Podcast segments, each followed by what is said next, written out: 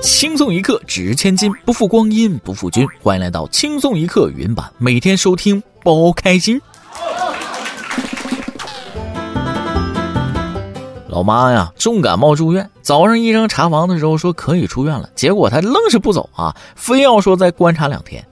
等医生走了之后，她偷偷跟我说了：“儿子，你看隔壁病床上刚来老太太了吗？有个很漂亮的闺女，那长得流光水滑的。”再多住两天啊，我就能把老太太闺女情况给摸透了，在哪工作呀？多大年纪啊？什么学历呀？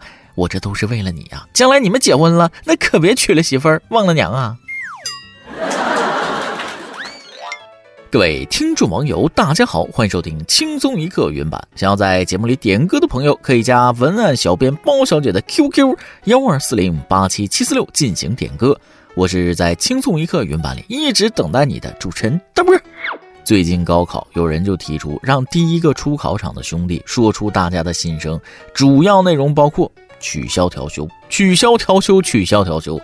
结果啊，这一小小的心愿如颗流星一般飞进了广大考生的心里。真的有考生为打工人说句话了，这声音振聋发聩呀！取消调休，取消调休，再来一次，取消调休。他真的，我哭死孩子，你配享太庙，名垂青史，国之栋梁啊！一定是菩萨转世。这次考试祝你金榜题，不是那个他的分数已经不重要了啊！你把人民放在心里，人民把你高高举起，清华略过，直接给编制，我没开玩笑。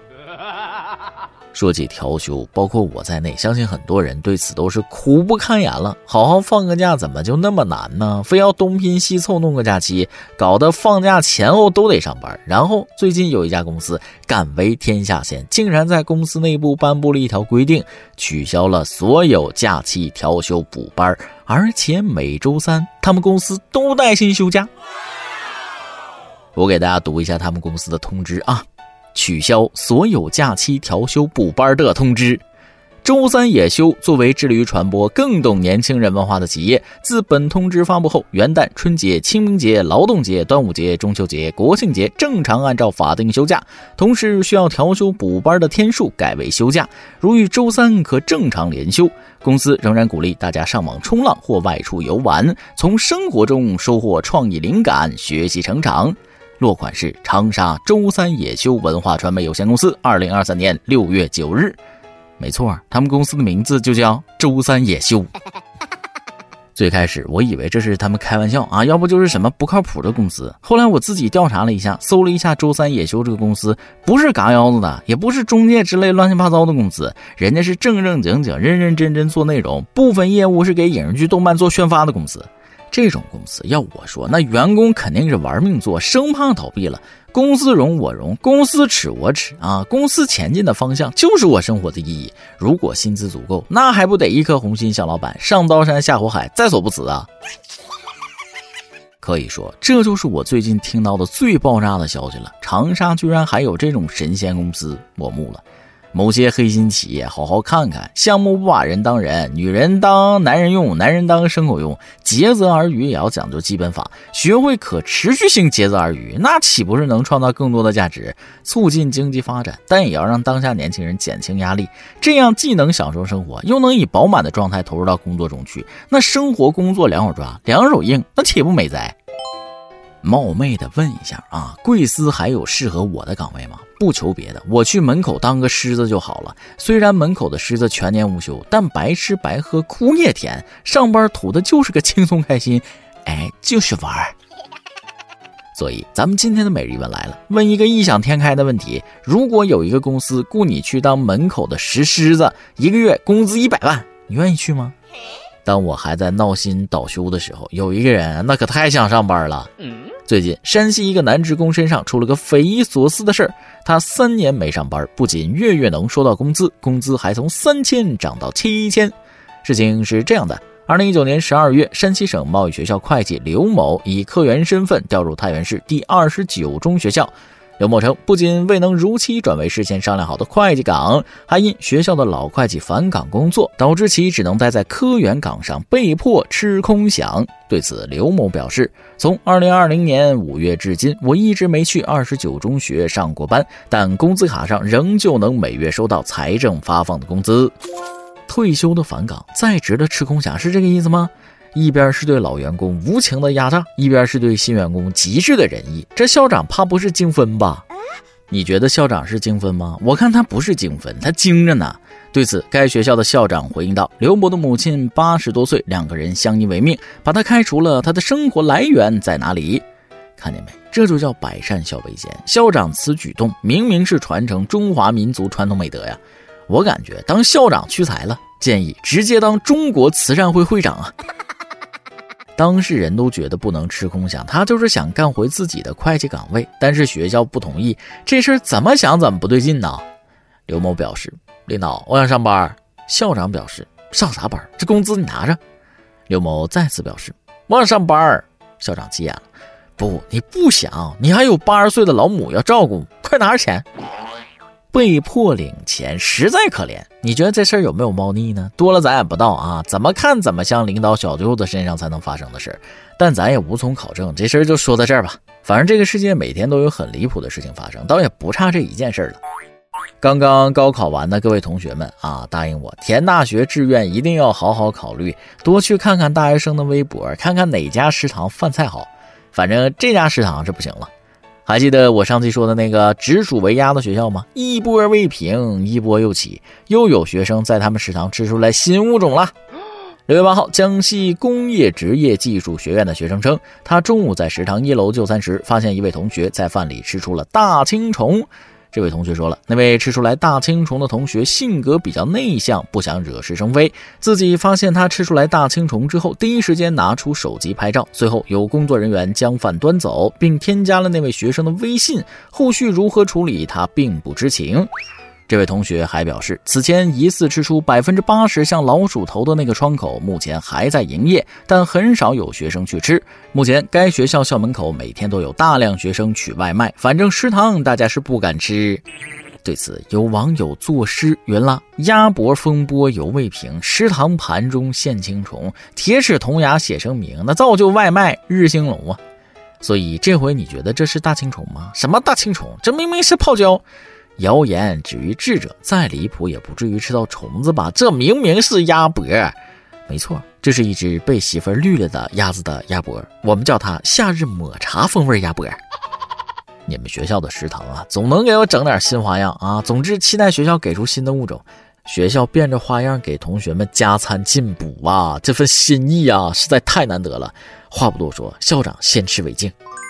当然了，也有可能是这样。事后，学校宣布，从今天起，为营造专心吃饭的就餐环境，所有学生进食堂不准携带手机。既然解决不了问题，那就解决提出问题的人，最后就没有问题了。这个手机呀，确实得杜绝。这不又因为手机出矛盾了？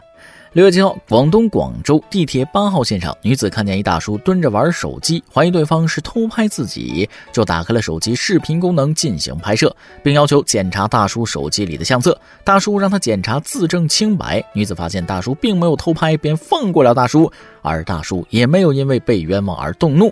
事情搞清楚之后，大叔就自行离开了。随后，该女子在网络发文说：“这个大叔是猥琐男，称手法娴熟，不是第一次作案，并表示既然没有偷拍，那他为什么不为自己发声？”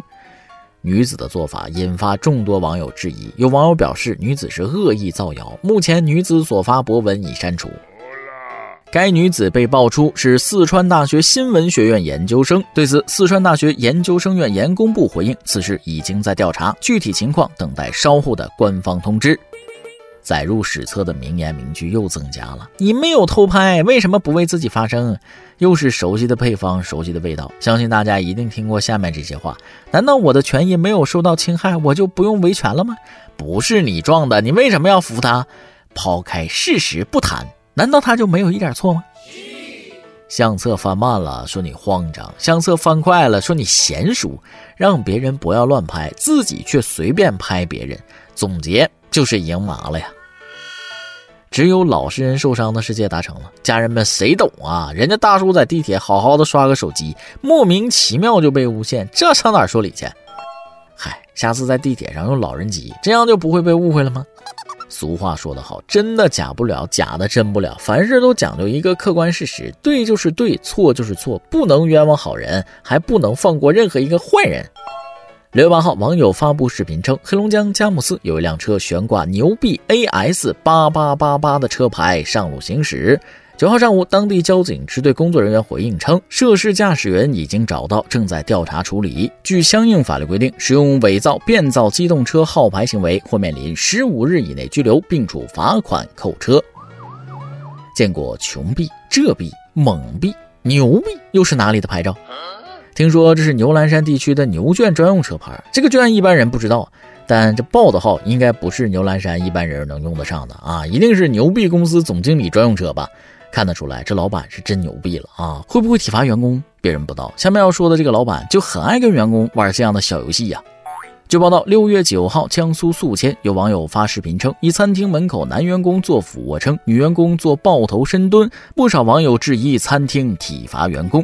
十二号，餐厅回应称，当时正好在做小游戏，被路人拍到，绝对不是体罚员工。我们领导对员工都挺好的，像对自己孩子一样。对待员工就像对待自己孩子一样，这话说的，越是自己孩子打的越狠，是不是啊？体罚首先要看带不带侮辱性，以及有没有超体能负荷啊。深蹲本身不是体罚，但如果上来就一百个、二百个深蹲，那就不是小游戏了。其次，在门口这种公众场合，多少带点游街示众的侮辱性了吧？都二零二三年了，咋还有企业在搞这一套呢？说了这么多年的以人为本，怎么就领悟不上去呢？啊，看看这家饭店，真比你们高到不到哪里去了。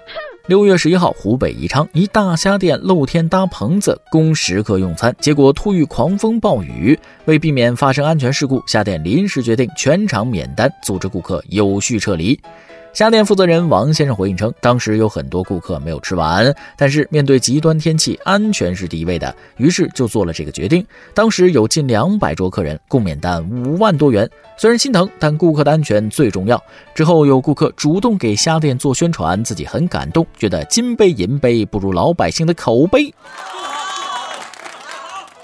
正所谓有舍才有得，这老板格局那可大了去了。这种简易棚子碰上暴雨，要是塌了，两百桌大几百号人，那伤到十分之一，那赔到下辈子都赔不起。老板呀，还是比较清醒，有了口碑，免单损失的部分几天也就赚回来了。就目前来说，这种老板一般都是网上才有，都是传说级别的。毕竟生活中遇到这种戏剧性转折的机会并不多，但还是希望这样的老板能发大财，把大家电做大做强，一路辉煌。Yes，好了，今天新闻部分就先到这里，下面是咱们的段子时间。再来几段。有一个人来诊室看病，显得很发愁。他说了：“医生啊，你必须得救救我呀！一个月前我吞下了一个一块钱的钢镚儿，那到现在还没弄出来呢。”哎，大兄弟。医生惊了，你吞钱那天为什么不来找我呢？啊，那你觉得呢？要不是我没钱花了，我找你干啥呀？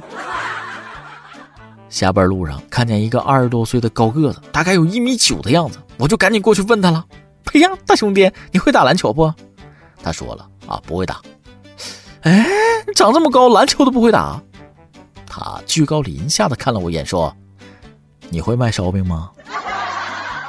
有天下班坐地铁，突然内急呀！到地铁的公厕准备蹲个大的，蹲下之后拿出手机看视频，就听兄弟兄弟，隔壁间传来声音，我把音量关小，怕影响人上厕所啊。过了一会儿，兄弟兄弟，他还说话呢，我干脆把手机声音关了。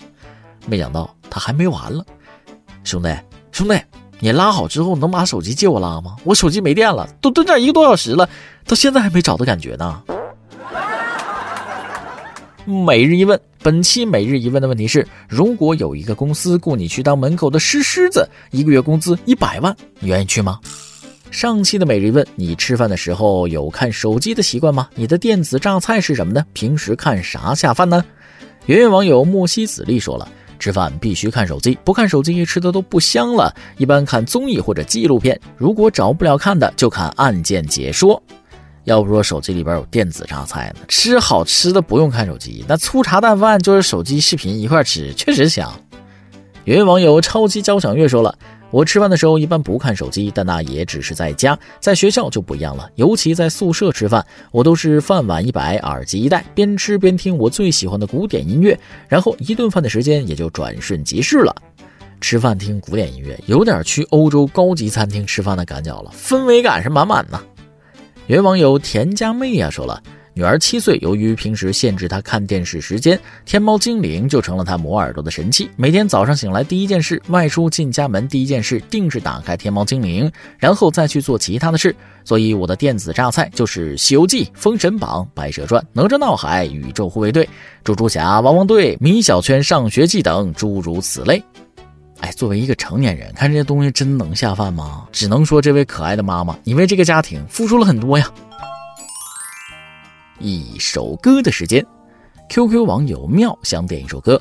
我是妙欧心，从一七年过年就开始听轻松一刻，可以说从婚前和婚后都一直在听，每天开心和不开心都会点开去听。没有更新的时候，就会重复之前的节目来听。每次听到大波说话的声音，我就想笑，实在太好笑了。今天想点一首薛之谦的《演员》。这段时间天天失眠，心情实在是太难受了。失眠的夜又短又长，短的是快乐，长的是煎熬啊！如果轻松一刻能给你的夜晚带来一丝快乐，那我们就有做下去的动力了。这首歌就送给妙小姐啊！希望你听到这一期能够做一个甜美的梦，安然走入梦乡。要是没走入，那就再听一遍，相信总有一期能让你欣然睡去的。以上就是今天的网易轻松一刻，由电台主播讲当地原汁原味的方言播轻松一刻，并在网易和地方电台同步播出吗？请联系每日轻松一刻工作室，将您的简介和龙小样发送至 i love 曲艺 at 幺六三点 com。老规矩，祝大家都能头发浓密，睡眠良好，情绪稳定，财富自由。我是大波，咱们下期再会，拜拜。简单点。说话的方式简单点，递进的情绪请省略。你又不是个演员，别设计那些情节。没意见，我只想看看你怎么演。你难过的太表面，像没天赋的演员，观众一眼能看见。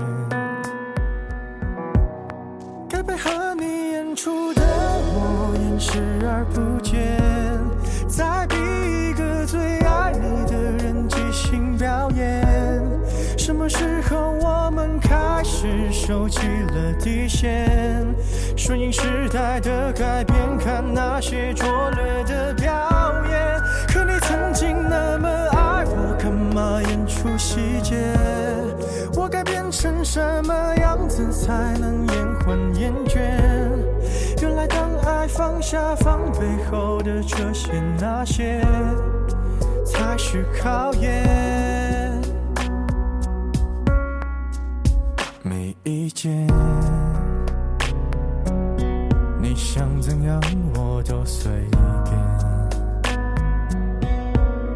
你演技也有限，又不用说感言，分开就平淡些。